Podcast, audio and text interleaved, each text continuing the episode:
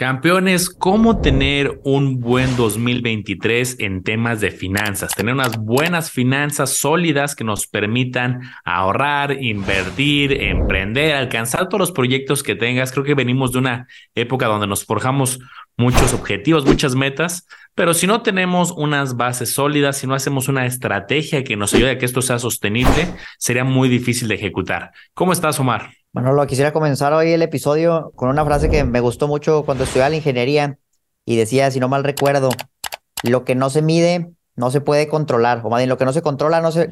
Ah, que me, se me olvidó. Váyate otra vez, mira, total, ni lo vamos a editar porque realmente me gusta mucho la frase y la quiero mencionar. Era algo como lo que no se mide no se puede mejorar, Manolo. Y entonces partiendo de eso, quisiera aplicarlo a las finanzas. Si nosotros no medimos de alguna manera cómo andamos en finanzas con ciertos indicadores, cómo andamos, por ejemplo, el año pasado, cómo vamos a querer estar este año, va a ser difícil que mejoremos. Pero si tenemos un control, un registro, nos podemos poner objetivos de cómo queremos estar en ciertos aspectos y me encantaría que todo eso, Manolo, lo cubriéramos a detalle en este tema. Bienvenidos a Campeones Financieros. Campeones Financieros. Donde Manolo y Omar hablaremos de finanzas.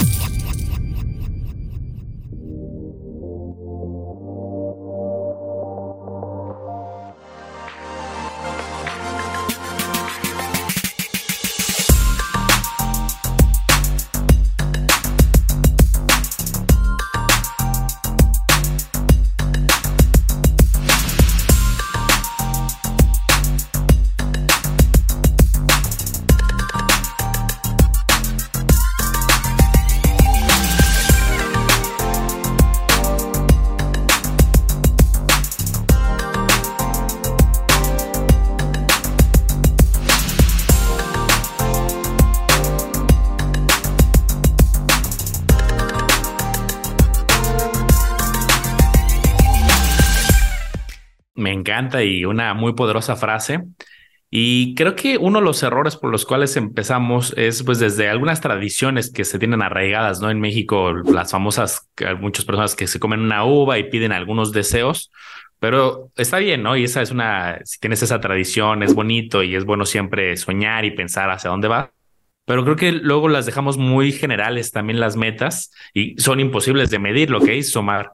Si alguien se propuso este año, voy a mejorar mis finanzas, voy a ahorrar más, voy a tener más dinero, pues son buenos deseos, me gusta, pero no se puede medir tan fácil. ¿Cómo podrías evaluar en un año eh, mejorar mis finanzas si no es de una manera más específica? Entonces yo lo que quisiera comenzar este episodio es invitar a la gente a, ok, si ya tuviste esos buenos deseos, planteate bien con algo específico hacia dónde quieres ir. Oye, quiero mejorar mis finanzas. Sí, ok, ¿cómo? Quiero comenzar a ahorrar cada quincena al menos el 10% de mis ingresos y eso lo voy a invertir para luego poder poner un negocio eh, de aquí a máximo seis meses, tener este capital, o sea, ser muy preciso. O sea, mientras más preciso seas en tu meta te va a ayudar a pues que tú puedas evaluar tanto el avance como si realmente se está logrando algo no para cumplir justo esa frase que bien nos decía Omar bastante poderosa. Fíjate, yo creo que quisiera invitar al campeón a que hiciera un recuento financiero de cómo anda respecto a ingresos y egresos. ¿Cuánto gana y cuánto gasta? Porque de ahí partimos con el famoso presupuesto. Ya sabiendo cómo andábamos el año pasado, a lo mejor hacemos un cierto ajuste con la inflación, porque es cierto que los gastos probablemente aumenten este año. Y yo he visto, Manolo, que las cosas usualmente empiezan enero y de repente las suben de valor. Entonces, al final del año o inicios del siguiente año dicen, ¿sabes qué? ¿De cuánto fue la inflación? Y le subimos algo en general, pero sí he notado aumento en ciertos productos a inicios de los años y este pues no va a ser la excepción. De repente va a ser que subió a lo mejor el gas, que subieron los servicios, que subió la gasolina. Entonces vale la pena no tener tu presupuesto, ajustarlo para que andes acorde a en 2023. Y dentro de eso, si haces tu presupuesto y te das cuenta, por ejemplo, que tienes deudas, yo te pondría ese, ese, ese reto, vaya, anímate a reducirlas, anímate a mejorar las condiciones que tienes. Si es una deuda muy grande, por ejemplo, un crédito hipotecario, bueno, buscar refinanciar lo que te baje en la tasa, o si tenías tu crédito en UMAS, en UDIs, en algo referencial a la inflación, salarios mínimos, cualquiera de esos, cámbiala, cambia la tasa fija. Si tú no tienes un fondo de emergencia, campeón, también te invitaría a que juntes de tres a seis meses de tus gastos. O si tienes de tres, pero tienes dos, tres dependientes económicos, a lo mejor que lo hagas de seis meses, que lo dupliques. Todos son retos que son alcanzables en un año. Lo que te estoy diciendo no es algo que te vas a tardar 20 años en juntarlos, es algo que lo puedes hacer poquito a poquito. A lo mejor te tardas un poquito más, un poquito menos, pero lo puedes lograr. O si tú dices, ¿sabes qué? Es que yo ya no tengo deudas, ya tengo mi fondo, déjame cierro este video. Bueno, junta el fondo de oportunidad, algo para que cuando tengas enfrente de ti una gran oportunidad de inversión, pero no tienes capital, no la aprovechas. Pero si, si tienes ahí guardado algo, Manolo, la puedes aprovechar con tu fondo de oportunidad. Ponte el reto, campeón, ir creciendo mi fondo de oportunidad. ¿Cuánto dinero tienes, por ejemplo, en inversiones? Haz un recuento de tu patrimonio. Oye, pues tengo inversiones acá en la bolsa y de repente algo en CETES y tengo a lo mejor mi Afore y un plan para el retiro. Yo te invito, campeón, a que sumes todo eso y veas el número frío, un número frío y te pongas el objetivo. ¿Sabes qué? En 2023 quiero que este número crezca y crezca esta cantidad, porque ahí, Manolo, ahorita vamos a ir hablando sobre cómo lo podemos hacer realidad. Son algunas ideas que yo creo que todos, viendo sus finanzas personales, tienen que tomar en cuenta y adicional al historial crediticio también. ¿Cómo anda mi historial crediticio? ¿A dónde lo quiero llevar? Y ahorita vemos cómo llegamos a eso. Me encanta, Omar, y creo que has tocado un montón de puntos importantes. Eh, arma tu presupuesto, ármate este fondo de oportunidad, de emergencia, ve y revisa dónde estamos parados hoy. Y son, eh, se dice fácil, pero obviamente requiere tiempo, requiere esfuerzo. Y yo retomando un poquito lo que ahorita les comentaba, para ser un poco más específico, recuerdo cuando yo trabajaba en, ahí en alguna institución financiera, que pues, nos ponían obviamente muchas metas todos los años, ¿no? Te ponían metas de, pues tenías que vender tanto, tenías que tener ciertos objetivos. Y entonces, justo para evitar lo que les decía que caiga algo en muy vago, había una metodología, que es una metodología, no, esa no es de la institución financiera, es una metodología muy famosa, se las voy a poner rápido aquí en pantalla. Una página que encontré que pues, hay muchas que hablan acerca de ello. Yo la, la voy a comentar, no tanto la página, sino esta imagen que hicieron, que debe de cumplir toda meta que hagas estos cinco elementos debe ser específica. Ya les decía, oye, voy a, como decía ahorita a Omar, voy a, ya sé cuánto tengo hoy, pues voy a ahorrar todas las quincenas mil pesos para poder juntar este 24 mil en el año. Debe ser medible. Si no le pones un número a tu meta, y esto es lo bueno que aplica para todos, ¿eh? es consejo financiero, pero si dices voy a bajar de peso y no dices cuánto, pues igual va a ser muy difícil, ¿no? Lo mismo, oye, voy a ahorrar cuánto, voy a bajar deudas, ok, ¿cuánto? ¿Cuáles deudas? ¿Qué tarjeta vas a pagar? Metas realistas. Luego también, Omar, este creo que es un tema que vale la pena. Bueno, ahorita la comento al final. Realistas, relevante, que es importante para ti y ponerle una fecha objetivo. Pues el tema del realismo en, el, en finanzas es bien importante porque pues luego queremos esas soluciones rápidas, ¿no? Y, seguramente, oye, tengo que tener mucho dinero, voy a ser millonario. Está bien, obviamente, apuntar alto, pensar en grande, eso me encanta pero pues saber que requieres un plan, que requiere tiempo, porque si no, pues te puede pasar lo mismo que a lo mejor en el mundo de la nutrición, ¿no? Del peso. Oye, alguien pesa, no sé, no 90 y dice, oye, pues quiero en un mes, eh, ¿qué solución hay para pesar 70 en un mes? Pues a lo mejor eso ni siquiera va a ser saludable. Lo mismo se traduce en las finanzas personales. Metas específicas, metas realistas, metas que sean relevantes, ponle un tiempo meta para lograrlo y esa metodología te va a ayudar para todo esto que está comentando Mare, para arma tu fondo de, de emergencia de oportunidad, reduce deudas y pues, muchos elementos. Fíjate, hablando del tema de retiro, por ejemplo, Manolo, si hace unas un par de semanas subimos un video, de hecho fue un en vivo que hicimos y comentábamos acerca de las deducciones personales. Oye, vamos a maximizar nuestras deducciones este año para que en 2023 nos regresen una buena lana. Por ahí tú y yo mencionamos que alrededor de unos 100 mil pesos íbamos a recuperar, que por cierto ya estoy emocionado porque a mero llegan en abril, ya los estoy esperando con ansias.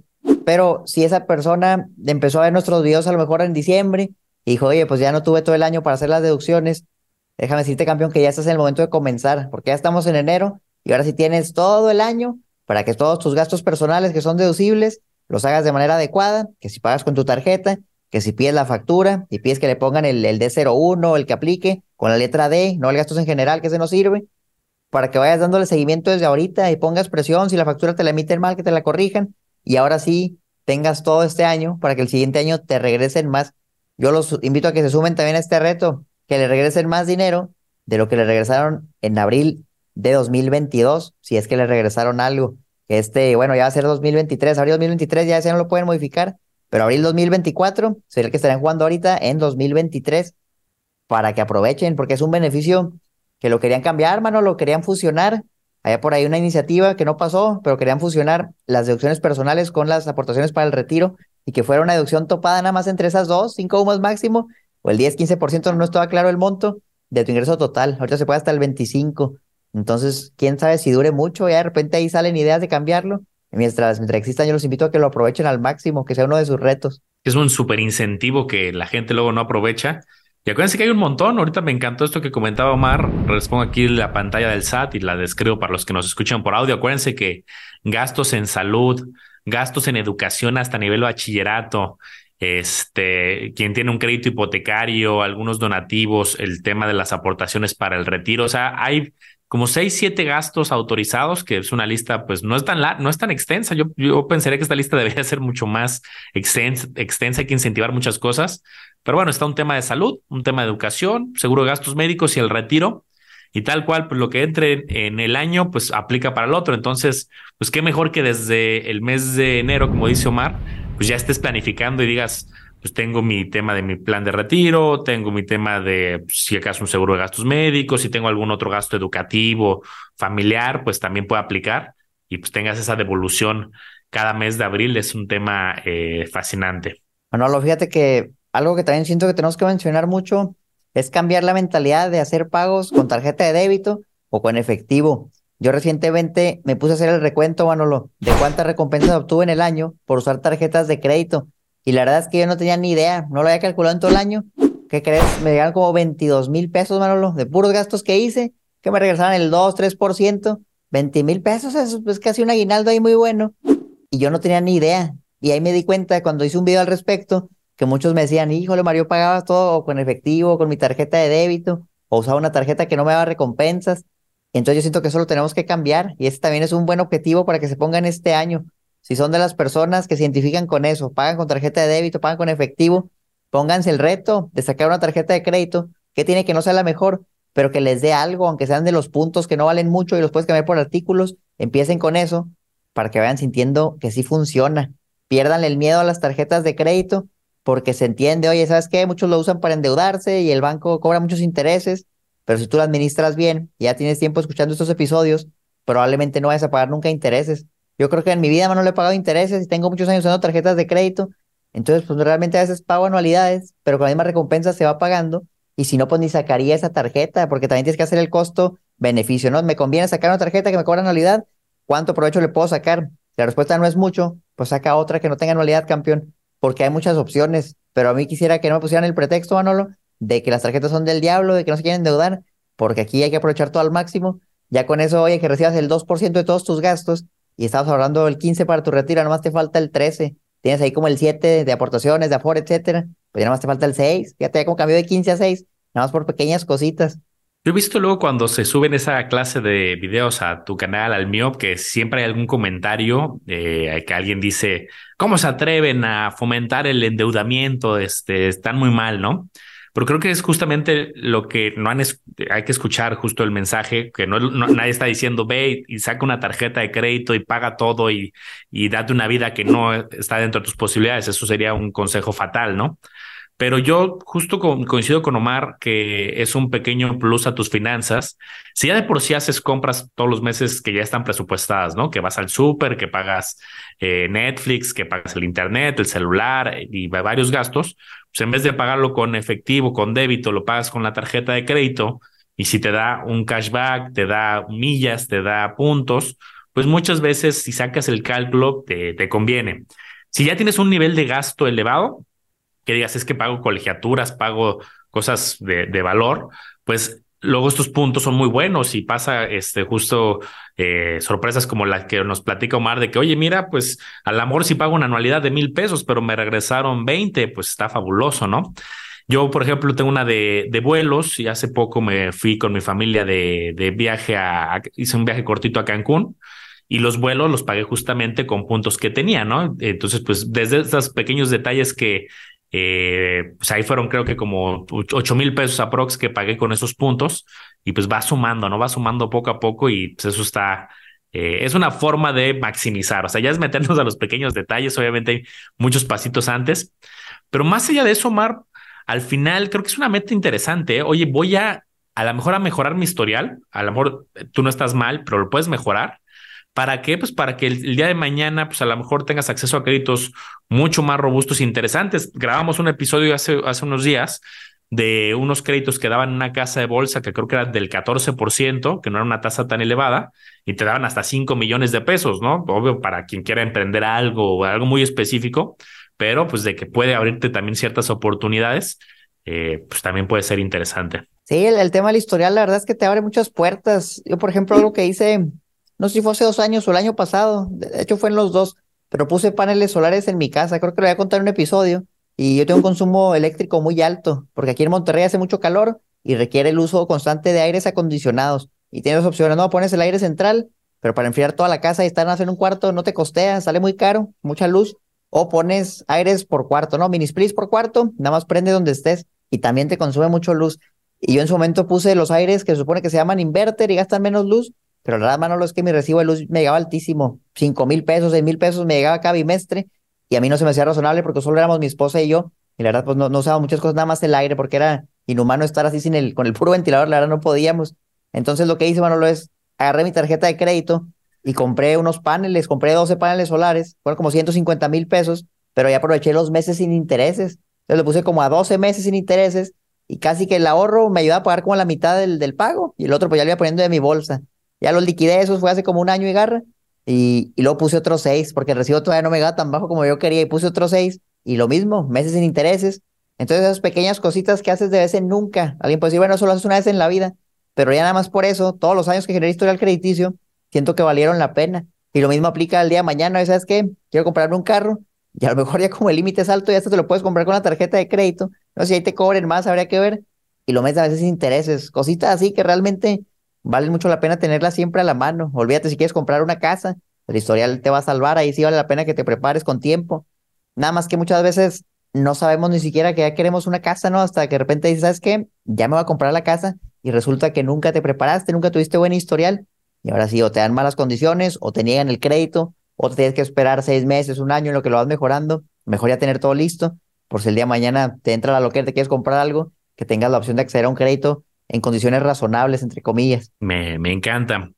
Y yo también creo que algo que es un área de oportunidad para muchos es justo, eh, ahorita que hablábamos de metas, yo te invito también, campeón, a que este año, a lo mejor tú ya lo tienes y lo puedes ir puliendo un poco, pero la gran mayoría sé que luego batalla un poco, son eh, con el hábito de la constancia, sobre todo ahorita hablando del ahorro, ¿no? Hablamos de forjar un buen crédito, que eso es un plus, pero yo lo que sí recomiendo es Busca alguna estrategia de inversión que te encante, la que creas que es para ti de acuerdo a tu perfil, a tus metas, que ya te haya encantado y creo que para eso tenemos eh, más de 200 videos, a lo mejor para algunos será CETES, para algunos será fondos, para no sé, habrá muchísimas que hemos visto, ETFs, acciones, fibras, etcétera. Y que en alguna de ellas que te seas, que sea para ti, que vaya con tu perfil, busques ese hábito de recurrencia. Creo que muchas veces es, oye, voy a juntarme, llegó un dinero extra y lo mando a la inversión y eso es muy bueno, pero yo sí te invito a que veas cómo poco a poco va creciendo, va creciendo. Y hemos usado unas calculadoras de interés compuesto aquí en este episodio que vemos que sí hay resultados bien interesantes en el mediano y largo plazo pero para ello requiere constancia. Aquí hacemos un montón de ejercicios. Tal vez hoy no nos vamos a meter tanto en numérico, pero luego hemos hecho ejercicios de si alguien hubiera invertido dos mil pesos al mes durante 20 años, pues hubiera juntado, dependiendo de la tasa, 3 millones, 4 millones, una cantidad fuerte, ¿no? Depende obviamente el plazo, la tasa, es un ejemplo. Y creo que muchas veces en el número, en la proyección se ve muy bien, pero ya cuando lo preguntas a los campeones en la realidad, y me gustaría que alguien a lo mejor hasta nos contara si ya tiene este hábito del ahorro constante, de cada quincena estoy ahorrando, ahorrando, ahorrando y veo cómo va creciendo de a dos mil, cuatro mil, seis mil, más los rendimientos e intereses. Entonces yo creo que eso es un tema que te llena de satisfacción, ya tener una estrategia y que te metes a lo mejor pues cada seis meses o periódicamente, a lo mejor si eres como yo, pues, te metes todos los meses, pero a lo mejor un poco más espaciado y vas viendo cómo poco a poco va creciendo con los rendimientos y te va dando esa satisfacción. Quizá el primer año no, no vas a tener mucho, eh, depende de cuánto le metiste, pero van a pasar los años y el efecto de interés compuesto hace de las suyas y vas a ver que va a valer la pena y vamos a tener un episodio tres años más adelante o cinco y tú te vas a recordar del tú del pasado y vas a decir, qué bueno que me puse pilas, escogí una plataforma o varias y estuve mandando todos los meses o todas las quincenas para que este motor empezara a caminar. Eh, la verdad es que vas a llegar a un punto donde el mes que no le puedas aportar, porque a lo mejor te sale algo inesperado, tu ingreso bajó un poco ese mes, hasta te sientes mal. A mí me ha llegado a pasar donde casi no aporto un mes a las inversiones y me siento mal, malo, me siento, siento que algo estoy haciendo mal y le volá busco la manera de corregirlo. Entonces ya eventualmente llegar a ese punto, pero al principio yo sé que es difícil. Oye, ¿sabes qué? Es que si yo invierto, pues ya no me voy a poder dar ese lujito, ya no voy a poder hacer lo que hacía antes. Entonces poco a poco, poco a poco, pero si háganse el hábito, porque sin la constancia difícilmente van a llegar una cantidad considerable y el resultado no va a ser tan relevante para ustedes como podría ser, pues mejor aprovechenlo. Ahora quisiera hablar un poquito del otro lado de la moneda, Manolo. Hablamos de, oye, ahorra, oye, invierte, reduce tus gastos, pero ¿qué tal si una persona dice, ¿sabes qué? Pues yo ya no quiero recortar mis gastos o no puedo, o yo realmente quiero invertir todavía más, pero pues no puedo, no tengo dinero, ¿cómo le hago? Yo sí quiero hacer mucho énfasis en aumentar sus ingresos. Si ustedes, yo los invito a que se comparen. ¿Cuánto ganaban, por ejemplo, en 2019, 2020, 2021? ¿Cuánto ganaron en 2022? Y si me dicen, oye, pues gana lo mismo, algo está haciendo mal, siento que todavía lo puedes mejorar porque tienes que hacer algo extra. ¿Qué puedes hacer extra? Ponte a pensar, campeón, para que ganes un poquito más y puedas lograr tu objetivo, si es este objetivo, de invertir más o tener más dinero para hacer más cosas.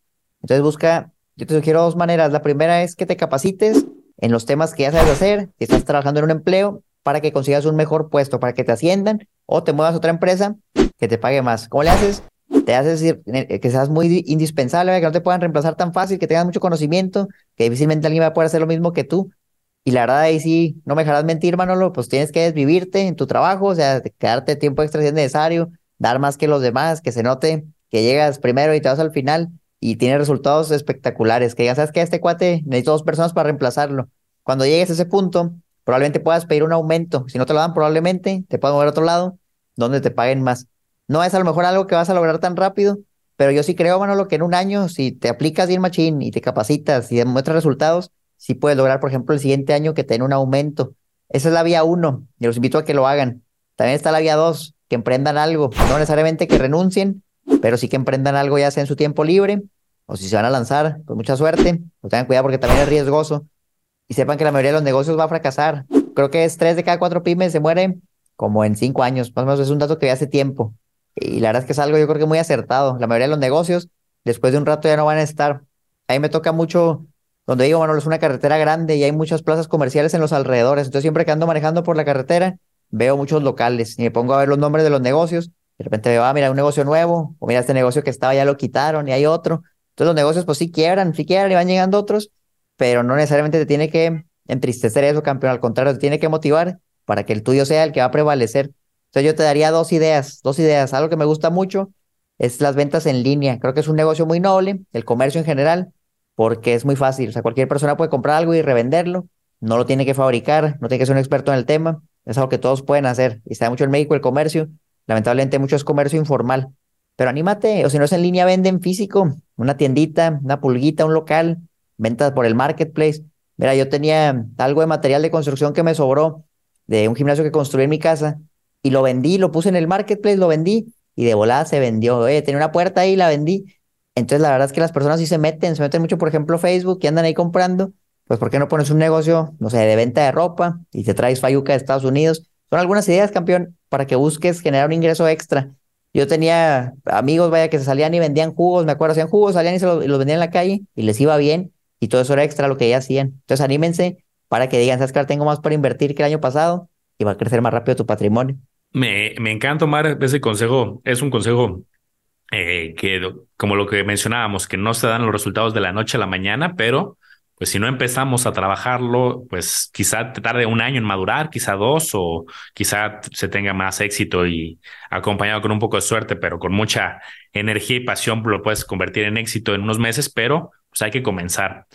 Yo, por ejemplo, Mar, un tema asociado a lo que dices es pues justo buscar habilidades que ahorita lo mencionabas, que pues te ayuden a potencializarlo, ¿no? Y por ejemplo, muchos de los campeones que nos escuchan que están trabajando a una empresa, una de las cosas que yo ya lo he comentado en otros episodios, ando bien pilas. Y fíjate, es curioso que ando bien pilas en eso, no tanto por, pues, por una chamba, ¿no? Sino simplemente como satisfacción personal y, y para algunos proyectos. Eh, por ejemplo, yo me metí muy duro al inglés, ¿no? Y todas las... Eh, trabajo, siento que trabajo bastante todos los días, trabajo, pues me encanta lo que hago, estoy aquí viendo temas de la empresa, pero todas las noches, eh, al menos cinco veces por semana, en las noches me conecto a una hora a una hora y media todos los días a conversar en inglés, ¿no? Y yo he visto y he platicado con varios profesionales que pues sí les ayuda un montón. Depende obviamente la industria, depende el puesto, Pero, por ejemplo, alguien que trabaja en el sector financiero, en tema de negocios, pues en muchas áreas, creo que al final pues, el idioma te puede abrir alguna puerta. A lo mejor en este momento en tu puesto no. Pero hace poco hablaba con un amigo que justo estaba en el sector financiero y pues, me decía, oye, recientemente me ascendieron porque de todos los del área, eh, soy el único que tenía la habilidad, todos sabían hablar inglés más o menos, pero yo lo sabía hablar muy bien. Eh, y entonces ciertos clientes que era difícil de atender, que los veía otra área, pues ahora me los dieron a mí porque yo les di el servicio al cliente y pues era, pues me vendía ahí muy bien, ¿no? Me decía, es mi plus de, oye, pues nadie más puede, yo lo puedo hacer con muy buena calidad, tengo empatía, conozco el sector financiero y buen inglés y pues eso le, le detonó en un, este, en un incremento. Entonces, por ejemplo, yo ando bien pilas en eso, a lo mejor luego, Omar, hasta sacamos la versión The Financial Champions aquí. Dale, claro. Eh, en unos años. Pero no, el chiste es buscar una habilidad. A lo mejor tú dices, pues el inglés tal vez no es para mí, pero eh, alguna habilidad que justo poco a poco la vayas puliendo y al final eso te sirva o para el emprendimiento que decía Omar o para crecer en la escala corporativa. Inglés, programación. Creo que pues, hay muchísimas habilidades, alguna maestría, algún diplomado, algún curso, algo que creas que te va a servir para venderte mejor y va a hacer mejor un trabajo, un emprendimiento, pues creo que hay que ponerse las pilas. Sí, ¿no? y la verdad es que creo enfocarte en, algo, si te haces muy bueno en algo, en lo que sea, te puede vender mucho mejor. Yo me sorprendí, Manolo, les comentaba que estaba construyendo un gimnasio y para eso contraté un albañil. Me sorprendí cuando vi todo lo que me cobró y el trabajo lo hizo en una semana y media. Y dije, wow, este cuate gana mucho más que un ingeniero con maestría que tiene 15 años en una maquila, a lo mejor una semana y media. Y puede ser algo temporal, pero esa persona era una persona experta, ¿no? Que podía construir, te podía poner el piso, podía hacer todo lo necesario para acabar la construcción. Y yo creo que a esas personas expertas las agarra a lo mejor el ingeniero, el arquitecto y, les da el trabajo, ¿no? Pero al final conocen muchas cosas. O el carpintero que me hacía la cena, la persona que puso ventanas. Yo me impresionaba mucho porque eran muy hábiles en su profesión, saben hacer muchas cosas y por eso cobraban bastante, yo diría, bastante suculento, les iba bastante bien y tenían un montón de trabajo. Entonces, especialícense en, lo que les gusta, de preferencia que sea algo que sí les guste, porque eso sí requiere mucho tiempo, no mucho tiempo, y ellos probablemente empezaron en algún tallercito, empezaron como ayudante, como chalán, pero van agarrando experiencia, y fíjense cómo les estoy hablando de profesiones que cualquier persona puede hacer, o sea, puede empezar, no es algo que requiera, oye, pues tienes que tener carrera y maestría, tú puedes empezar si no sabes nada, y te puede ir bien. Y el señor a lo mejor ni sabía leer, escribir, pero el señor ganaba mucho más muchas personas. Entonces yo, yo respeto mucho ese tipo de profesiones y estaba muy emocionado por verlo, Manolo y hasta me acerco para ver qué puedo aprender, porque no solo puedo aplicar en un negocio, entonces se pone interesante. Algo que también les quería mencionar, campeones, es que se busquen capacitar en los temas fiscales, en temas de impuestos. No que te hagas un contador, pero sí creo, mano, lo que es esencial que entendamos cómo funciona la ley en nuestro país respecto a los impuestos, porque dependiendo de eso, acuérdate que siempre vamos a tener un socio campeón que se llama el SAT. El SAT va a ser tu socio a lo largo de toda tu vida y él se va a llevar una parte de lo que tú ganes, que puede ser una quinta parte, una tercera parte, poquito más, poquito menos, hasta el 35% de lo que ganes, se lo puedes tener que dar al SAT. Entonces, qué mejor que llevarte bien con el socio, ¿no? Entender qué funciona, qué no funciona, que te puede ayudar a que el socio esté más contento sin tener que pagarle tanto legalmente. Y si bien un buen contador nunca lo debería reemplazar, siempre es algo esencial que debes tener, sí creo que también tienes que tener unas bases para darle guía al contador de qué es lo que estás buscando. Porque si vas a ciegas con un contador y nada más le dices, pues quiero pagar menos impuestos. A lo mejor sí te va a dar algunas sugerencias, pero si ya sabes ideas concretas de lo que puedes hacer, tal vez el contador ni sabía o él tenía otros planes y ya por lo menos puede rebotar ideas y ahora sí ya decirle al experto cómo es la operativa, no cómo es la operación, pero tú ya sabes más o menos por dónde va la cosa. De aquí hablo tanto de ahorita lo que mencionamos eran algunas deducciones personales, pero también, ¿por qué no la parte de emprender algo para aprovechar esos gastos? Gastos que a lo mejor ya haces, pero que como asalariado no puedes deducir. ¿Qué tal con un negocio? Por ejemplo, ahí, te va un caso muy popular, en lo que estoy seguro que tú y yo hacemos. Oye, ¿sabes qué? Necesito comprarme un celular, pero resulta que el celular yo lo uso para hablar con clientes. Entonces, como tengo un negocio, me lo voy a comprar y lo voy a deducir de impuestos. Y el SAT me va a regresar el 30-35% de lo que me costó el celular en impuestos que voy a recuperar, nada más porque es algo que usé para el negocio. Mismo caso, hay una persona, oye, me va a comprar un celular, pero le voy a hablar a mi familia y, y nada más tengo un empleo. Se lo compra y no puede deducir nada.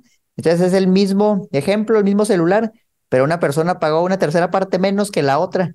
Y puede decir, oye, eso es injusto, ¿no? Pues como alguien paga mucho menos, pero es que así es la ley, o sea, eso es algo que nosotros no, nomás estamos dando la opinión de lo que existe y cómo lo puedes aprovechar a tu favor. Pues, ¿por qué no ser de las personas que se benefician, Manolo? Y pusieron su negocio, meten gastos del negocio que usan para el negocio y recuperan algo de esos impuestos y luego su negocio va creciendo. Se me hace muy noble el propósito y todo eso es conociendo por dónde va la ley. Y si eso de dónde aprendo eso, pues puedes leer la ley del impuesto sobre la renta, ver qué aplica, o puedes ir con un contador que te guíe. Y cuando te dé consejos, yo así aprendí, decía cuál es el fundamento legal de lo que me estás diciendo, cuál es el artículo, en dónde lo encuentro. Entonces yo me metía y los leía, y los leía, y todo de repente me meto y a ver, voy a leer la ley del impuesto sobre la renta. A veces me dicen, hay un libro para aprender de impuestos, ese mero, busca la ley y léelo, porque ahí va a estar todo. Y como la cambian a cada rato, pues un libro a lo mejor se desactualizaría muy fácil, pero la ley está ahí, te nutre mucho saber por dónde va la cosa. Oye, vas a comprar una casa y resulta que hay unas exenciones a lo mejor, o que puede dar ciertos montos en efectivo, o si la vas a vender, puede que a lo mejor no pagues tantos impuestos. Todo eso está en la ley, son cositas. Nosotros de ahí sacamos a estos tesoritos escondidos y aquí se los compartimos, pero también vean la ley completa. Totalmente, ¿eh? la verdad es que sacas buenos, buenos consejos y como dice Omar, todo gasto indispensable para tu negocio lo puedes deducir, entonces pues también ahí se puede aprovechar para quien está en este camino. Otro mar que creo que es un tema delicado y he tenido ahorita oportunidad de hablar con pues, varios profesionales de la salud y luego lo, ahora lo externalizo al mundo de las finanzas. yo le preguntaba hace poco a un amigo eh, médico y le decía, oye, eh, platícame un poco cuáles de las enfermedades más comunes. Y sé que estamos hablando de un tema de motivarnos, vamos a ahorrar y ahorita me van a entender por qué. Y pues me decía que pues él está especializado en el tema del cáncer. Y él me decía, es que hay muchos eh, temas de otras enfermedades de, que, ah, por ejemplo, a raíz de la obesidad se detona una diabetes, se detona una hipertensión, se detonan muchos padecimientos que luego pueden eh, eh, caer en cáncer. Entonces, yo lo que hice también, me fui al lado financiero, sé que es un tema delicado el que voy a tocar, y ahorita, por ejemplo, busqué, puse tal cual en Internet, ¿cuánto cuesta enfermarse de diabetes, por poner un ejemplo.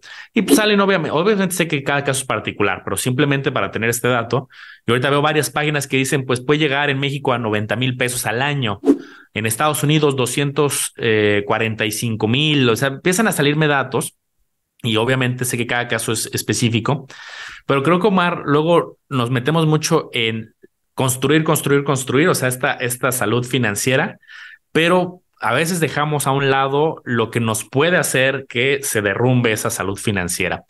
Entonces, ya lo hemos platicado, Mar y yo, pues en algún momento tuvimos hasta el reto iFit, que le echamos ganas. Yo creo que es un tema, Mar, que cuidar de nuestra salud, aunque nadie está exento y tiene nada garantizado, pero si nosotros nos blindamos con buena salud, buena alimentación, que dirías, oye, pues eso no tiene nada que ver con finanzas, pues tiene mucho.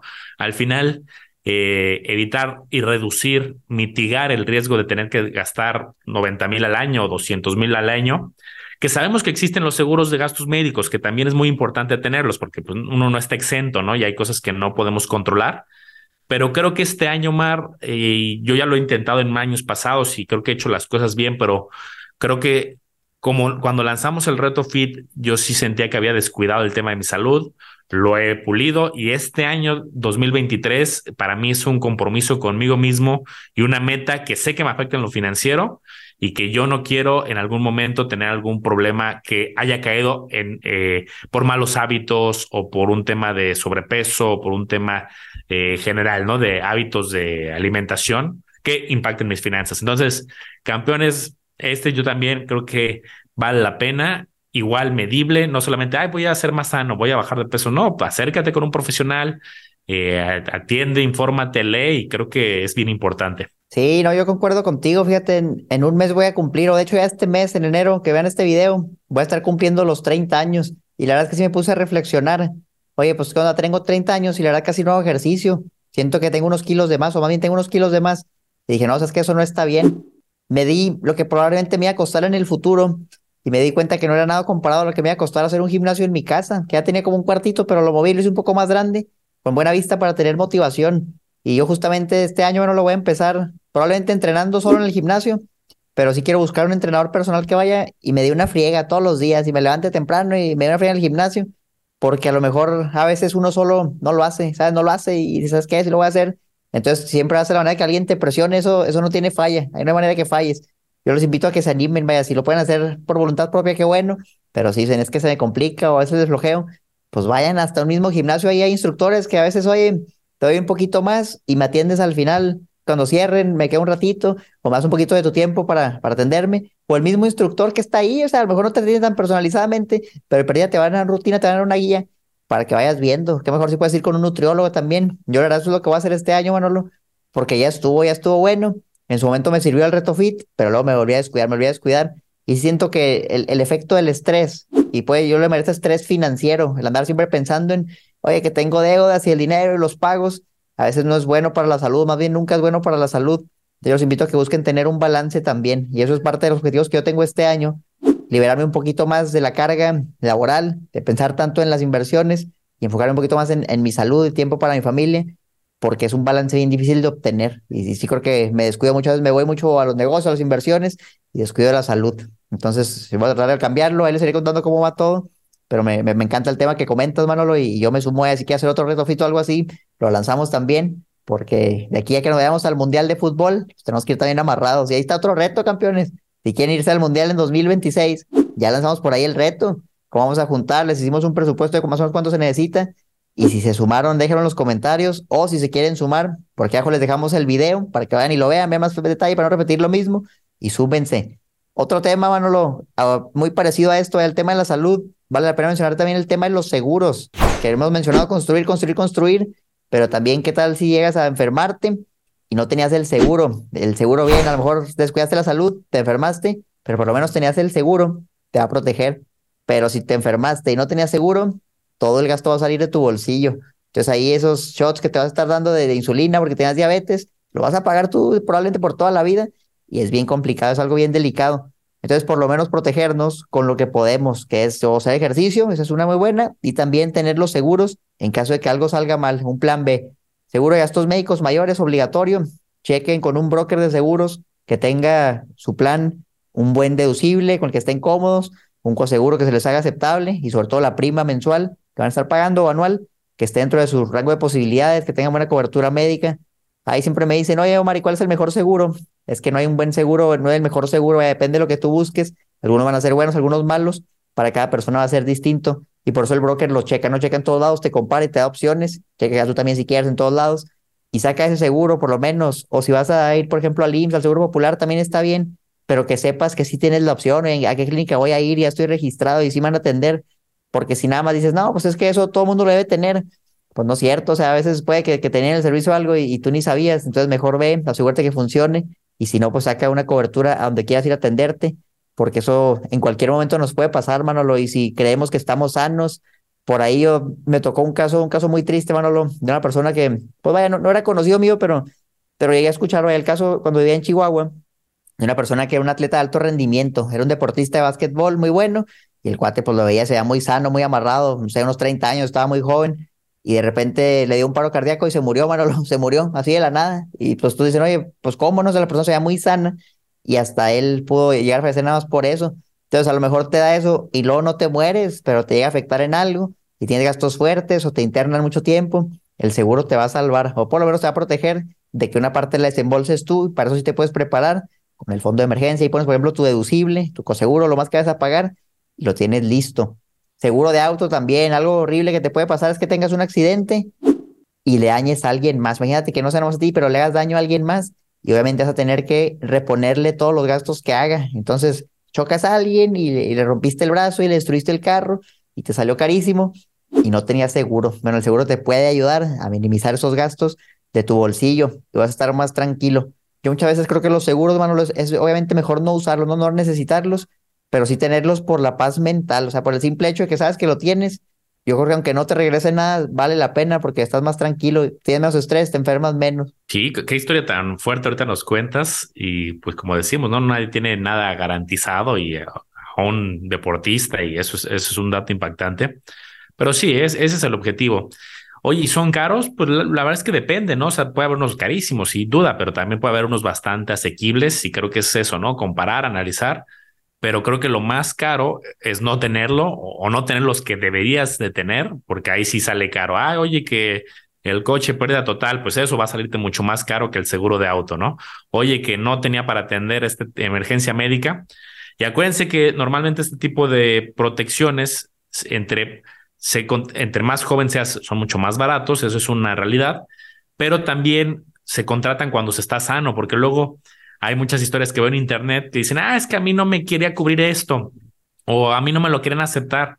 pues es que a lo mejor tú ya lo tenías en el pasado y hay algún antecedente en algún hospital y eso hacen las aseguradoras. Eso es algo que a lo mejor muchos no saben, que las aseguradoras revisan como el historial y si tú ya tuviste algún antecedente, algún padecimiento, pues ya no va a aplicar, ya no te lo va a incluir los seguros. Entonces la idea es contrátalo cuando las finanzas lo permitan, pero esté sano para que si en algún momento se usa en ocho años o en diez o en quince, pues ya no haya nada de que, ah, pues ya lo tenías, ¿no? Yo lo contraté desde joven, desde sano y pues ojalá, mala suerte que sucedió algo y pues ya entra ahí la cobertura. Excelente, pues mira, un buen de tips, yo creo muy prácticos, muy útiles para que vayan agarrando ideas de qué objetivos van a poner, cómo pueden llegar a ellos y defínanlo bien. Yo les sugiero que lo escriban, escriban en un papel, en un archivo, en Word, donde quieran, pero que lo puedan consultar y pongan un recordatorio. Oye, lo voy a checar en tres meses, a ver si ya empecé a ir hacia mis objetivos. No vaya a ser que en tres meses todavía no hayas hecho nada y así de repente te pasaron seis, nueve y ya pasó todo el año y no hiciste nada. Entonces escríbelo y chécalo constantemente. Eso es parte de lo que mencionaba, ¿no? Lo que sea medible. Acuérdense que si no lo miden, no lo van a poder mejorar. Entonces, por ahí luego voy a buscar la frase completa y se las voy a poner, porque tenía algo extra, pero no me acuerdo. Era muy bueno relacionado a la ingeniería y también aplican las finanzas. Pero bueno, pues ahí tiene un montón de consejos. Déjenlos en los comentarios cuáles son sus objetivos. Miren, comprométanse aquí mismo en YouTube con nosotros y escríbanlo, escríbanlo cuál es su objetivo para este 2023, financieramente hablando. Y esperemos en un año nos comenten que llegaron a él porque pusieron las manos a la obra. Yo quiero cerrar con un libro que me gusta mucho, que se llama eh, Atomic Habits, hábitos atómicos, que el autor te da muchísimos ejemplos, James Clear me parece, eh, te da muchos ejemplos de justamente ponerte metas y que pues muchas veces, eh, si te pones una meta realista, pero muy ambiciosa, pues te vas a tardar mucho en lograrlo. Pero ese pequeño cambio, ese cambio que vas tú generando en el día a día, ese 1% mejor, ese 100 pesos con más ahorro, ese pequeño cambio es lo que va a hacer gran diferencia, que yo lo comparo mucho con el interés compuesto cuando lo hablamos de, al principio el amor no es notable, mejorar 1% todos los días o tener 100 pesos más en la cartera o tener 100 pesos menos de deuda, a lo mejor no lo notas, pero esos pequeños cambios que se van haciendo son lo que hace en algún momento que sea algo muy grande. Y esos pequeños cambios son los que son más realistas, los que los puedes adoptar. A lo mejor de la noche a la mañana va a ser difícil, campeón, decir, ok, voy a empezar a, ahorrar cero, voy a empezar a ahorrar 10 mil todos los meses. A lo mejor es muy complicado y en algún momento hasta te podrías eh, desilusionar o no adaptar el hábito. Pero créeme que esos pequeños cambios, como dice el autor, de órale, voy a empezar con 100 pesos. Para mí no es mucho, pero lo voy a lograr y pues, es, algo que, que en el corto plazo quizá no lo sientes, pero en el largo plazo pues va haciendo una, un gran efecto. Entonces yo te invito, te invito a leer ese libro que es bastante bueno, también el hábito de la lectura, pero los pequeños cambios harán la diferencia en el futuro. ¿Algo más, Omar? Recordarles que nos sigan en todos lados con campeones financieros, a Manolo en su canal Lago los Business, a mí Mario que son financiera. Y si quieren checar el taller que tenemos digital, ahí está el enlace abajo para que le echen un ojo. Cuídense mucho, nos vemos en el próximo episodio.